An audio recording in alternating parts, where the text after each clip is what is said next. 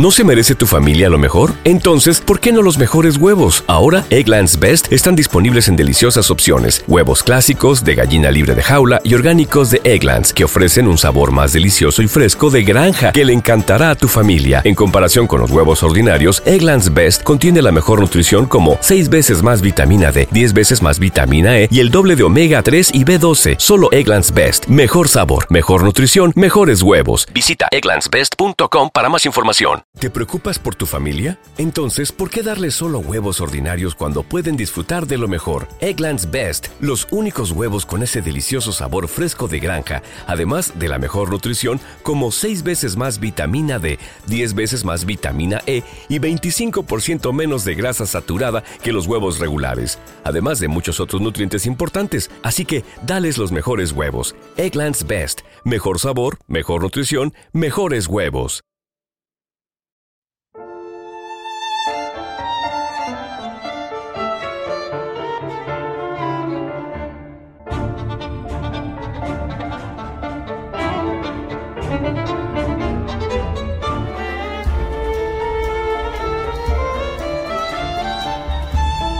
Ana Karenina, de Lev Talstov.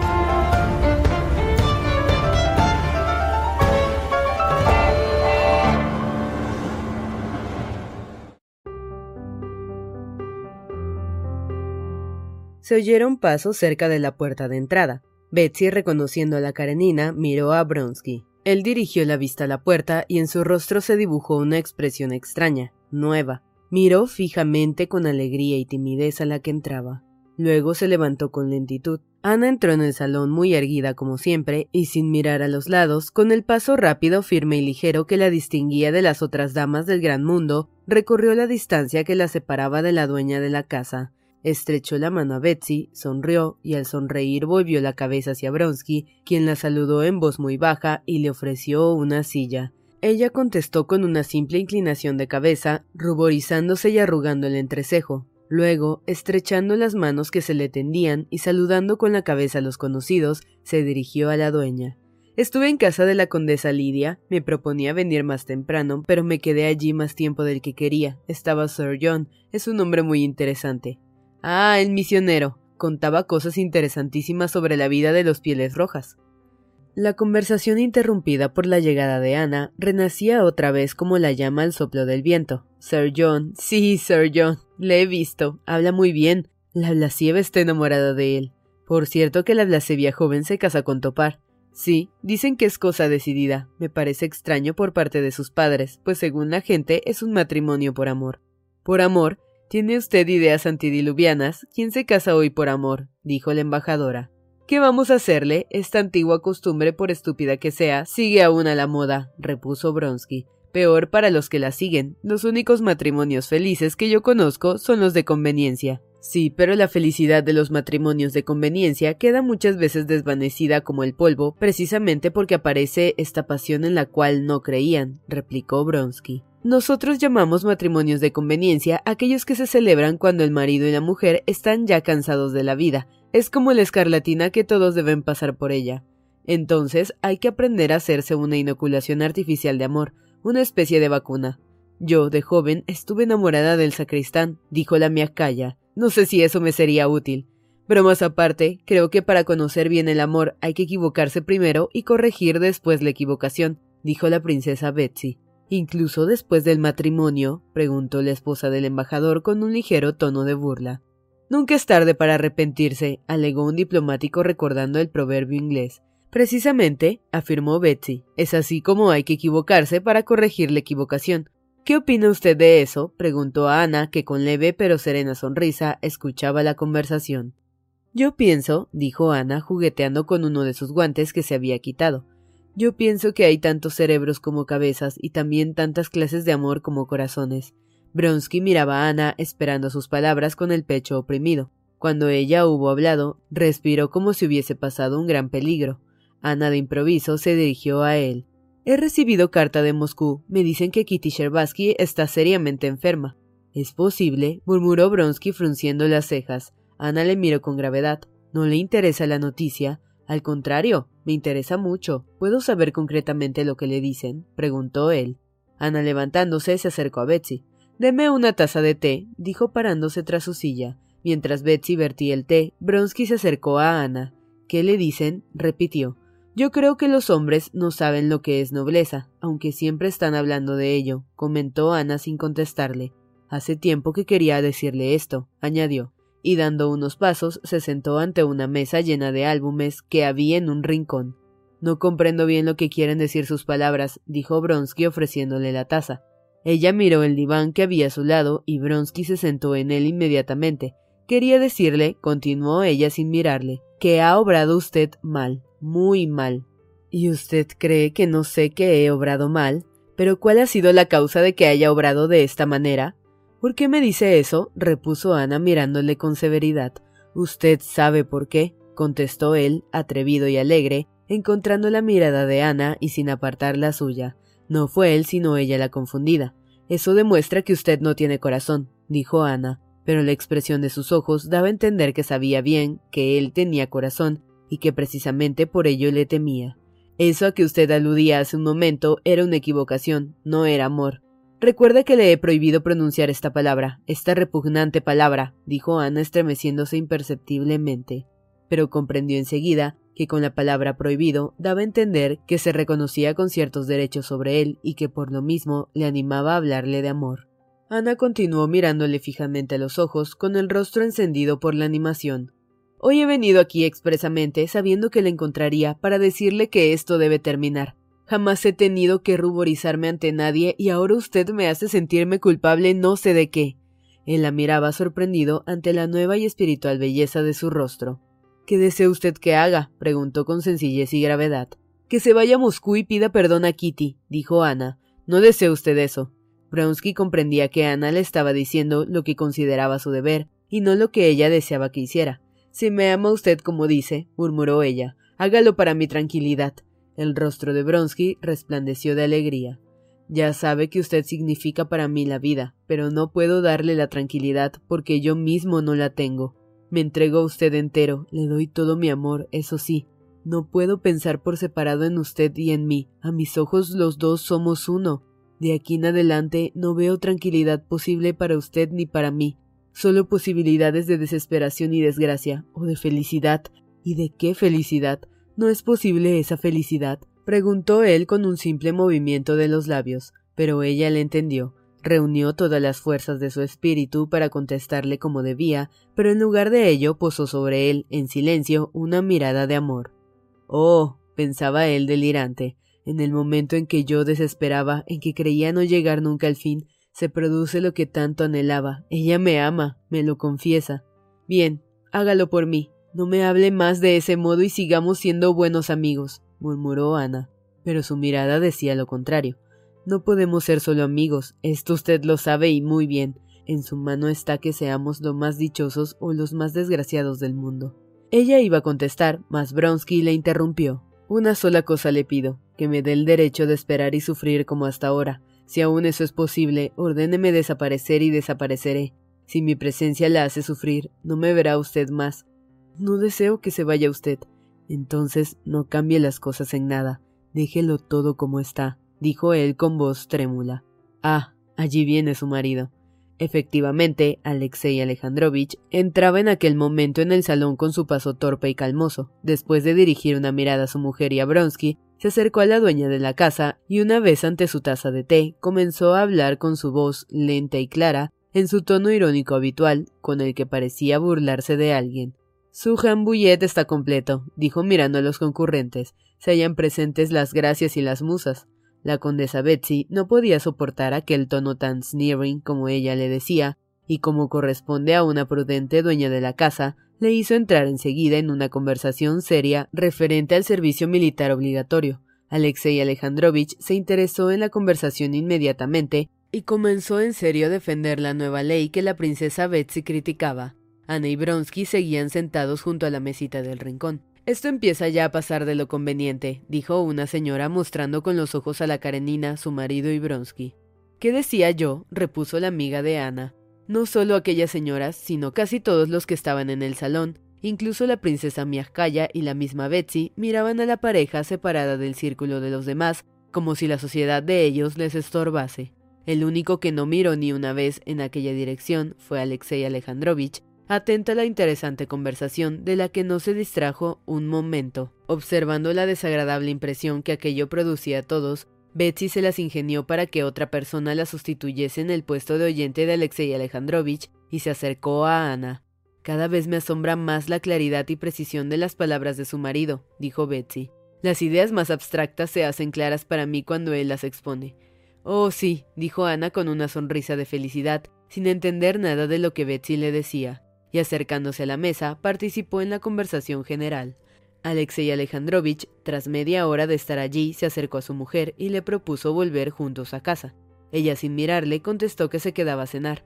Alexei Alejandrovich saludó y se fue. El cochero de la Karenina, un tártaro grueso y entrado en años, vestido con un brillante abrigo de cuero, sujetaba con dificultad a uno de los caballos de color gris que iba enganchado al lado izquierdo y se encabritaba por el frío y la larga espera ante las puertas de Betsy. El lacayo abrió la portezuela del coche, el portero lo esperaba, con la puerta principal abierta. Ana Arkadievna, con su ágil manecita, desenganchaba los encajes de su manga de los corchetes del abrigo y escuchaba animadamente con la cabeza inclinada las palabras de Bronsky que salía acompañándola. Supongamos que usted no me ha dicho nada, decía él.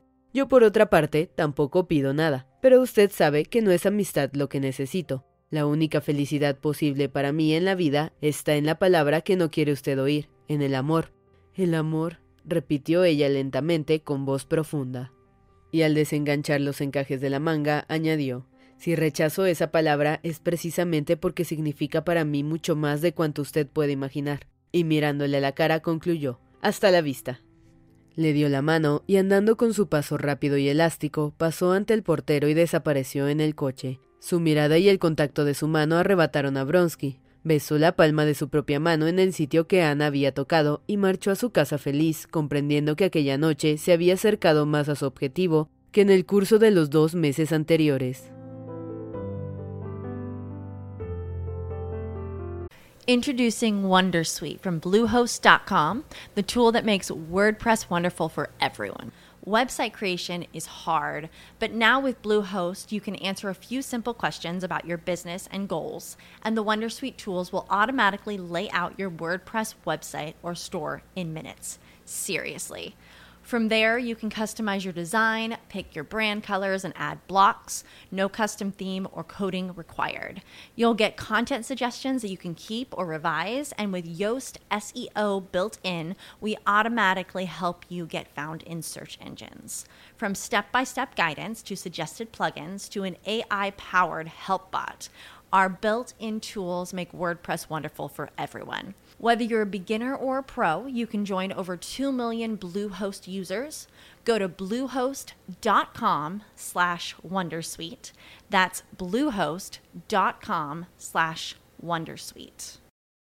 Support for this podcast and the following message come from Corient. Corient provides wealth management services centered around you. They focus on exceeding your expectations and simplifying your life. Corient has been helping high achievers just like you enjoy their lives more fully, preserve their wealth, and provide for the people, causes, and communities they care about. As one of the largest integrated fee only registered investment advisors in the U.S., Corient has deeply experienced teams in 23 strategic locations. Corient has extensive knowledge spanning the full spectrum of planning, investing, lending, and money management disciplines. Leverage Corient's exclusive network of experts to craft custom solutions designed to help you reach your financial goals, no matter how complex they may be. Real wealth requires real solutions. For more information, connect with a wealth advisor today at corient.com. That's C O R I E N T.com. Corient.com.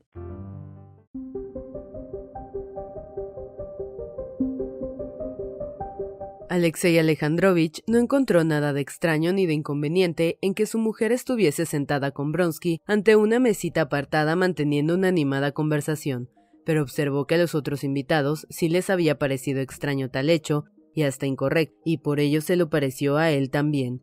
En consecuencia, Alexei Alejandrovich resolvió hablar de ello a su mujer. De vuelta a casa, Alexei Alejandrovich pasó a su despacho como de costumbre Se sentó en su butaca, tomó un libro sobre el papado que dejara allí antes y empujó la plegadera. Estuvo leyendo hasta la una de la noche como acostumbraba, mas de vez en cuando se pasaba la mano por su amplia frente y sacudía la cabeza como para apartar un pensamiento. Ana no había vuelto aún. Él, con el libro bajo el brazo, subió a las habitaciones del piso superior. Aquella noche no le embargaban pensamientos y preocupaciones del servicio, sino que sus ideas giraban en torno a su mujer y el incidente desagradable que le había sucedido. En vez de acostarse como acostumbraba, comenzó a pasear por las habitaciones con las manos a la espalda, pues le resultaba imposible ir al lecho antes de pensar detenidamente en aquella nueva circunstancia. En el primer momento, Alexei Alejandrovich encontró fácil y natural hacer aquella observación a su mujer, pero ahora, reflexionando en ello, le pareció que aquel incidente era de una naturaleza harto enojosa. Alexei Alejandrovich no era celoso, opinaba que los celos ofenden a la esposa y que es deber del esposo tener confianza en ella. El porqué de que debiera tener confianza, el motivo de que pudiera creer que su joven esposa le había de amar siempre, no se lo preguntaba, pero el caso era que no sentía desconfianza. Al contrario, confiaba y se decía que así tenía que ser. Mas ahora, aunque sus opiniones de que los celos son un sentimiento despreciable y que es necesario confiar, no se hubieran quebrantado, sentía con todo que se hallaba ante algo contrario a la lógica, absurdo, ante lo que no sabía cómo reaccionar. Se veía cara a cara con la vida, afrontaba la posibilidad de que su mujer pudiera amar a otro, y el hecho le parecía absurdo e incomprensible, porque era la vida misma. Había pasado su existencia moviéndose en el ambiente de su trabajo oficial, es decir, que solo había tenido que ocuparse de los reflejos de la vida, pero cada vez que se hallaba con esta, tal como es, Alexei Alejandrovich se apartaba de ella. Ahora experimentaba la sensación del hombre que pasando con toda tranquilidad por un puente sobre un precipicio, observara de pronto que el puente estaba a punto de hundirse y el abismo se abría bajo sus pies. El abismo era la vida misma, y el puente la existencia artificial que él llevaba. Pensaba pues por vez primera ante la posibilidad de que su mujer amase a otro, y ese pensamiento le horrorizó. Seguía sin desnudarse, paseando de un lado a otro con su paso igual, ora a lo largo del crujiente entablado del comedor alumbrado con una sola lámpara, ora sobre la alfombra del oscuro salón, en el que la luz se reflejaba únicamente sobre un retrato suyo muy reciente que se había colgado sobre el diván. Paseaba también por el gabinete de Ana, donde había dos velas encendidas iluminando los retratos de la familia y de algunas amigas de su mujer, y las elegantes chucherías de la mesa escritorio de Ana que le eran tan conocidas. A través del gabinete de su mujer se acercaba a veces hasta la puerta del dormitorio y después volvía sobre sus pasos para continuar el paseo. En ocasiones se detenía, casi siempre, en el claro entablado del comedor y se decía Sí, es preciso resolver esto y acabar. Debo explicarle mi modo de entender las cosas y mi decisión. Pero ¿cuál es mi decisión? ¿Qué voy a decirle? se preguntaba reanudando otra vez su paseo al llegar al salón y no hallaba respuesta. A fin de cuentas, volvía a repetirse antes de regresar a su despacho. A fin de cuentas, ¿qué ha sucedido? Nada. Ella habló con él largo rato. ¿Pero qué tiene eso de particular? ¿Qué? No hay nada de extraordinario en que una mujer hable con todos. Por otra parte, tener celos significa rebajarle y rebajarme, concluía al llegar al gabinete de Ana. Más semejante reflexión, generalmente de tanto peso para él, al presente carecía de valor y no significaba nada y desde la puerta de la alcoba volvía a la sala, y apenas entraba en un oscuro recinto, una voz interna le decía que aquello no era así, y que si los otros habían observado algo, era señal de que algo existía. Ya en el comedor se decía de nuevo, sí, hay que decidirse y terminar esto, debo decirle lo que pienso de ello. Mas en el salón, antes de dar la vuelta, se preguntaba, decidirse sí, pero ¿en qué sentido? Y al interrogarse, al fin y al cabo, ¿qué ha sucedido? Se contestaba nada, recordando una vez más que los celos son un sentimiento ofensivo para la esposa. Pero al llegar al salón volvía a tener la certeza de que algo había sucedido, y sus pasos y sus pensamientos cambiaban de dirección sin por ello encontrar nada nuevo.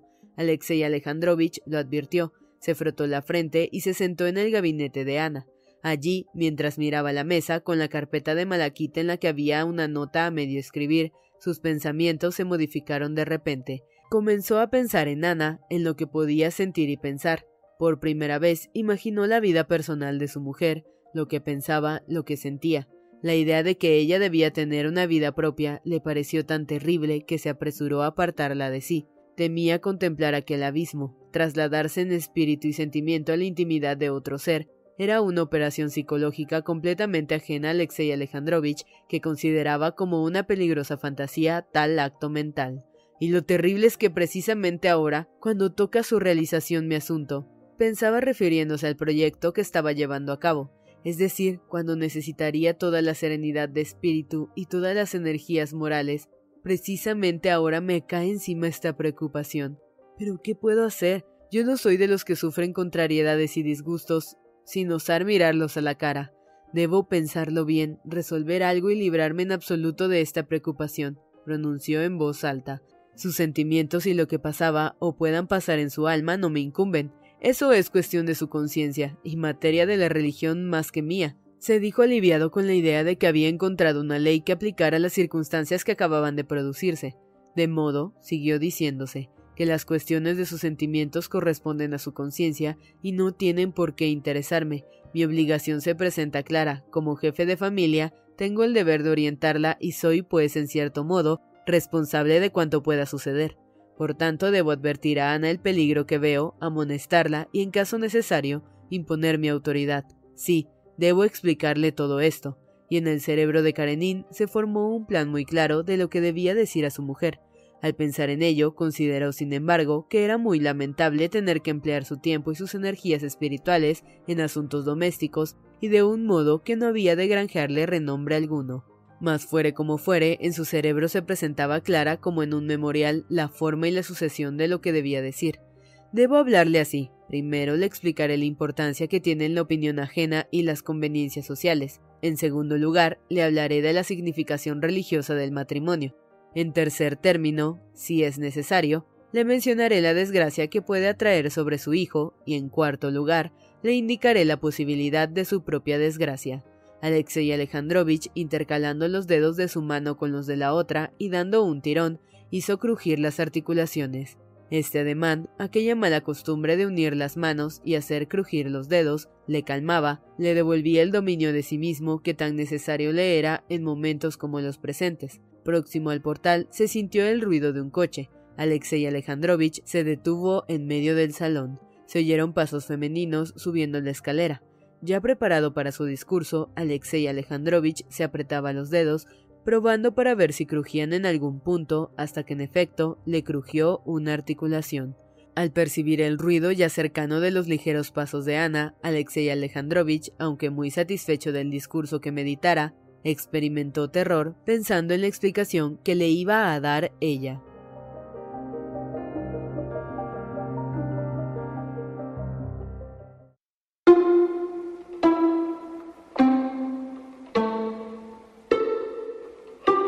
Ana entró con la cabeza inclinada y jugueteando con las borlas de su baslik. Su rostro resplandecía, pero no de felicidad. La luz que le iluminaba recordaba más bien el siniestro resplandor de un incendio en una noche oscura. Al ver a su marido, levantó la cabeza y sonrió como despertando de un sueño.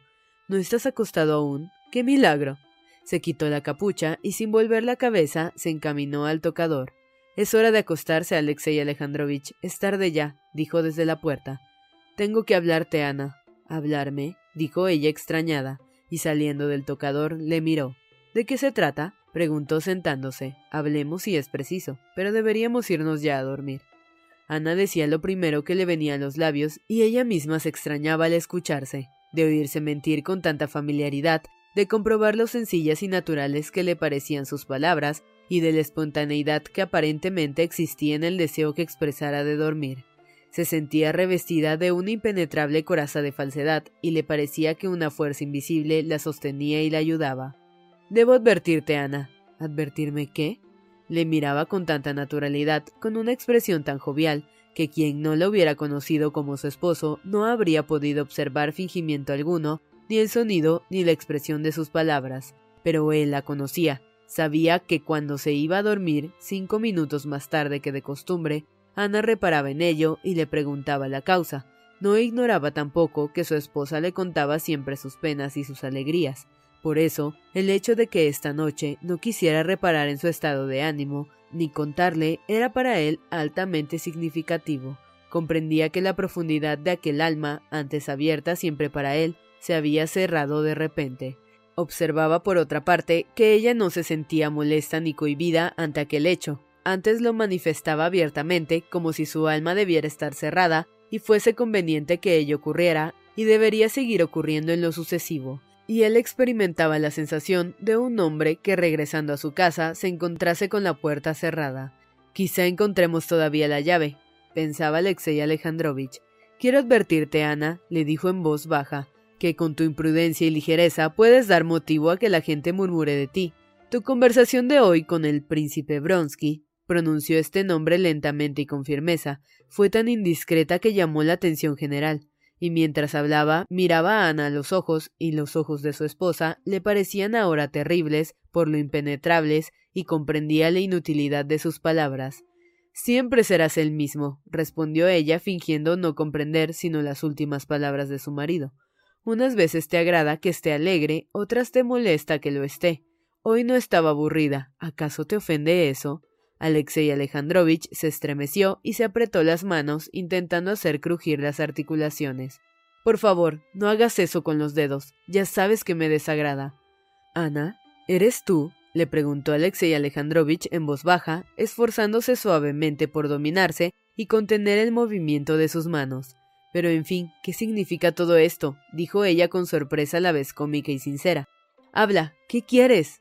Alexei Alejandrovich calló, se pasó la mano por la frente y los ojos, en lugar de por el motivo por el que se proponía advertir a su mujer de su falta a los ojos del mundo, se sentía inquieto precisamente por lo que se refería a la conciencia de ella, y le parecía como si se estrellara contra un muro erigido por él. Lo que quiero decirte es esto, continuó imperturbable y frío, y ahora te ruego que me escuches. Como sabes, opino que los celos son un sentimiento ofensivo y humillante, y jamás me permitiré dejarme llevar de ese sentimiento, pero existen ciertas leyes, ciertas conveniencias, que no se pueden rebasar impunemente.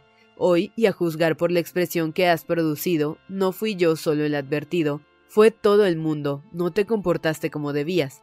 No comprendo absolutamente nada, contestó Ana encogiéndose de hombros. A él le tiene sin cuidado, se decía, pero lo que le inquieta es que la gente lo haya notado.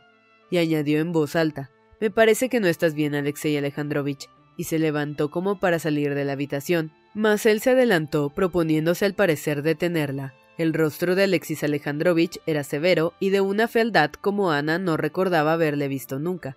Ella se detuvo y echando la cabeza hacia atrás, comenzó a quitarse con mano ligera las horquillas. Muy bien, ya dirás lo que quieres, dijo tranquilamente en tono irónico. Incluso te escucho con interés, porque deseo saber de qué se trata. Al hablar, ella misma se sorprendía del tono tranquilo y natural con que brotaban de sus labios las palabras.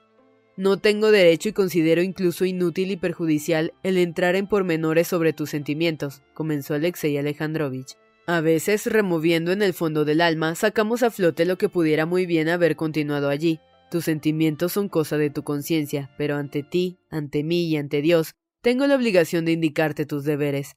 Nuestras vidas están unidas no por los hombres, sino por Dios, y este vínculo solo puede ser roto mediante un crimen, y un crimen de esa índole siempre lleva aparejado el castigo. No comprendo nada, y con el sueño que tengo hoy, Dios mío, dijo ella hablando muy deprisa, mientras buscaba con la mano las horquillas que aún quedaban entre sus cabellos. Por Dios, Ana, no hables así dijo él con suavidad. Tal vez me equivoque, pero créeme que lo que digo ahora lo digo tanto por mi bien como por el tuyo. Soy tu marido y te quiero. Ana bajó la cabeza por un instante y el destello irónico de su mirada se extinguió, pero las palabras te quiero volvieron a irritarla. Me ama, pensó, ¿acaso es capaz de amar? Si no hubiera oído decir que existe el amor, jamás habría empleado tal palabra, porque ni siquiera sabe qué es amor.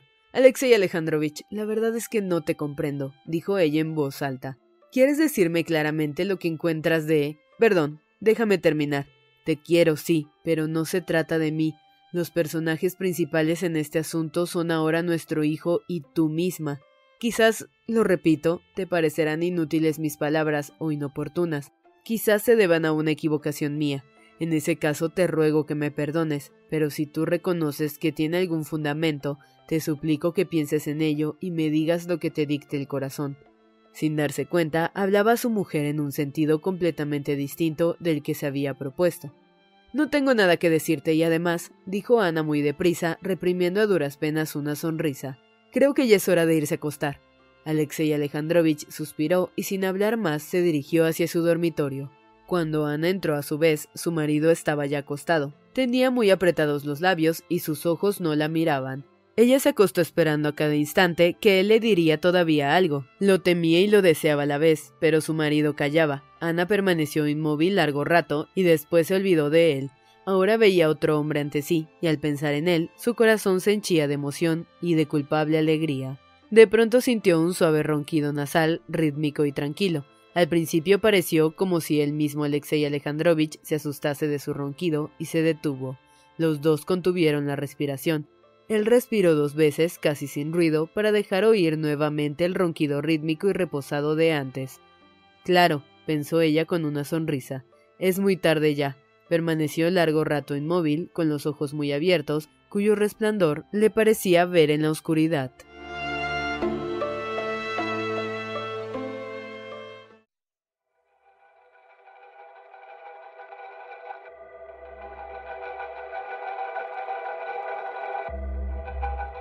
Una vida nueva empezó desde entonces para Alexei Alejandrovich y su mujer.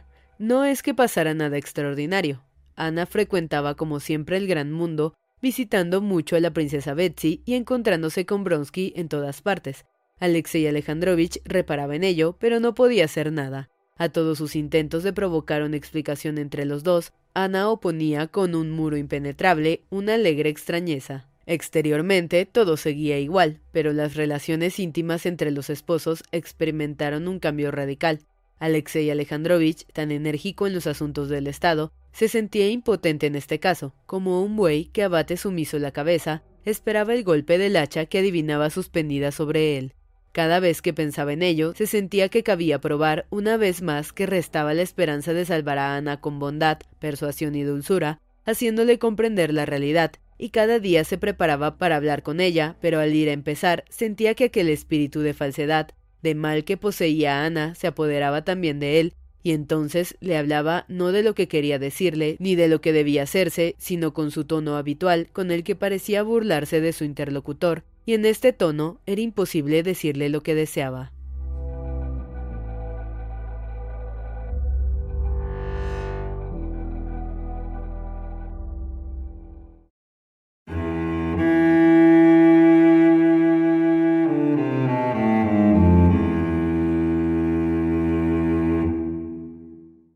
Aquello que constituía el deseo único de la vida de Bronsky desde un año aquella parte, su ilusión dorada, su felicidad, su anhelo considerado imposible y peligroso, y por ello más atrayente, aquel deseo acababa de ser satisfecho. Bronsky, pálido, con la mandíbula inferior temblorosa, permanecía de pie ante Ana y le rogaba que se calmase sin que él mismo pudiera decir cómo ni por qué medio.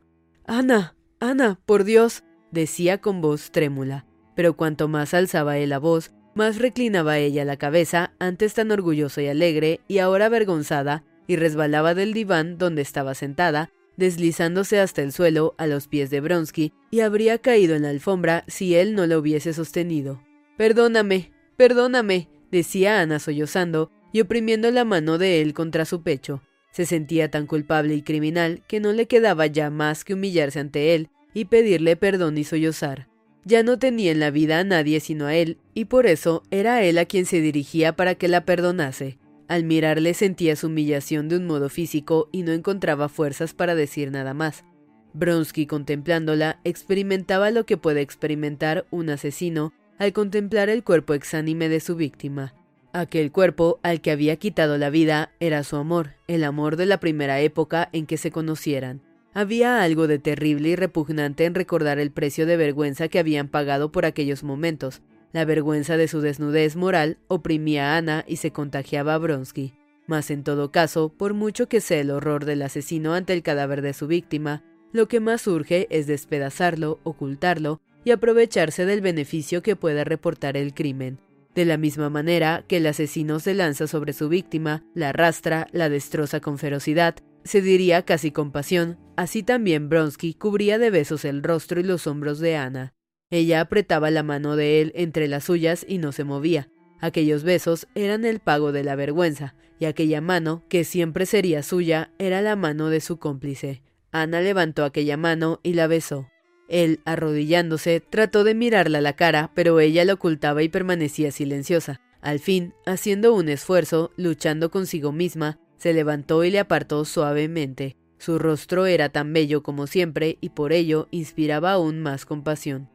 Todo ha terminado para mí, dijo ella. Nada me queda sino tú. Recuérdalo. No puedo dejar de recordar lo que es mi vida por un instante de esta felicidad. ¿De qué felicidad hablas? repuso ella con tal repugnancia y horror que hasta él sintió que se le comunicaba. Ni una palabra más, por Dios, ni una palabra más. Se levantó rápidamente y se apartó. Ni una palabra más, volvió a decir, y con una expresión fría y desesperada que hacía su semblante incomprensible para Bronsky, se despidió de él. Ana tenía la impresión de que en aquel momento no podía expresar con palabras sus sentimientos de vergüenza, de alegría, de horror ante la nueva vida que comenzaba, y no quería, por lo tanto, hablar de ello, no quería rebajar aquel sentimiento empleando palabras vagas, pero después, ya transcurridos dos o tres días, no solo no halló palabras con que expresar lo complejo de sus sentimientos, sino que ni siquiera encontraba pensamientos con que poder reflexionar sobre lo que pasaba en su alma. Se decía, no, ahora no puedo pensar en esto, lo dejaré para más adelante cuando me encuentre más tranquila, pero aquel momento de tranquilidad que había de permitirle reflexionar no llegaba nunca. Cada vez que pensaba en lo que había hecho, en lo que sería de ella y en lo que debía ser, el horror se apoderaba de Ana y procuraba alejar aquellas ideas.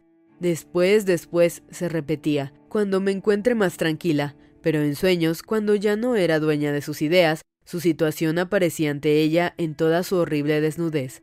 Soñaba casi todas las noches que los dos eran esposos suyos y que los dos le prodigaban sus caricias. Alexei Alejandrovich lloraba, besaba sus manos y decía, ¡Qué felices somos ahora!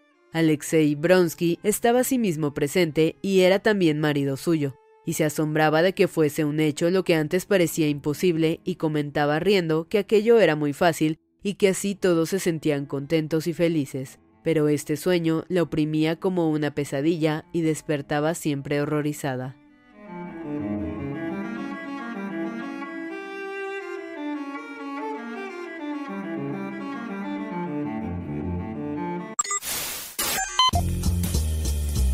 No te pierdas la continuación de esta historia.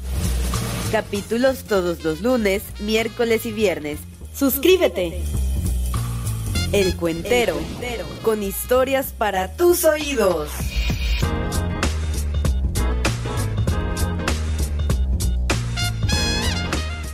¿No se merece tu familia lo mejor? Entonces, ¿por qué no los mejores huevos? Ahora, Egglands Best están disponibles en deliciosas opciones. Huevos clásicos, de gallina libre de jaula y orgánicos de Egglands, que ofrecen un sabor más delicioso y fresco de granja que le encantará a tu familia. En comparación con los huevos ordinarios, Egglands Best contiene la mejor nutrición como 6 veces más vitamina D, 10 veces más vitamina E y el doble de omega 3 y B12. Solo Egglands Best. Mejor sabor, mejor nutrición, mejores huevos. Visita egglandsbest.com para más información. When you visit Arizona, time is measured in moments, not minutes.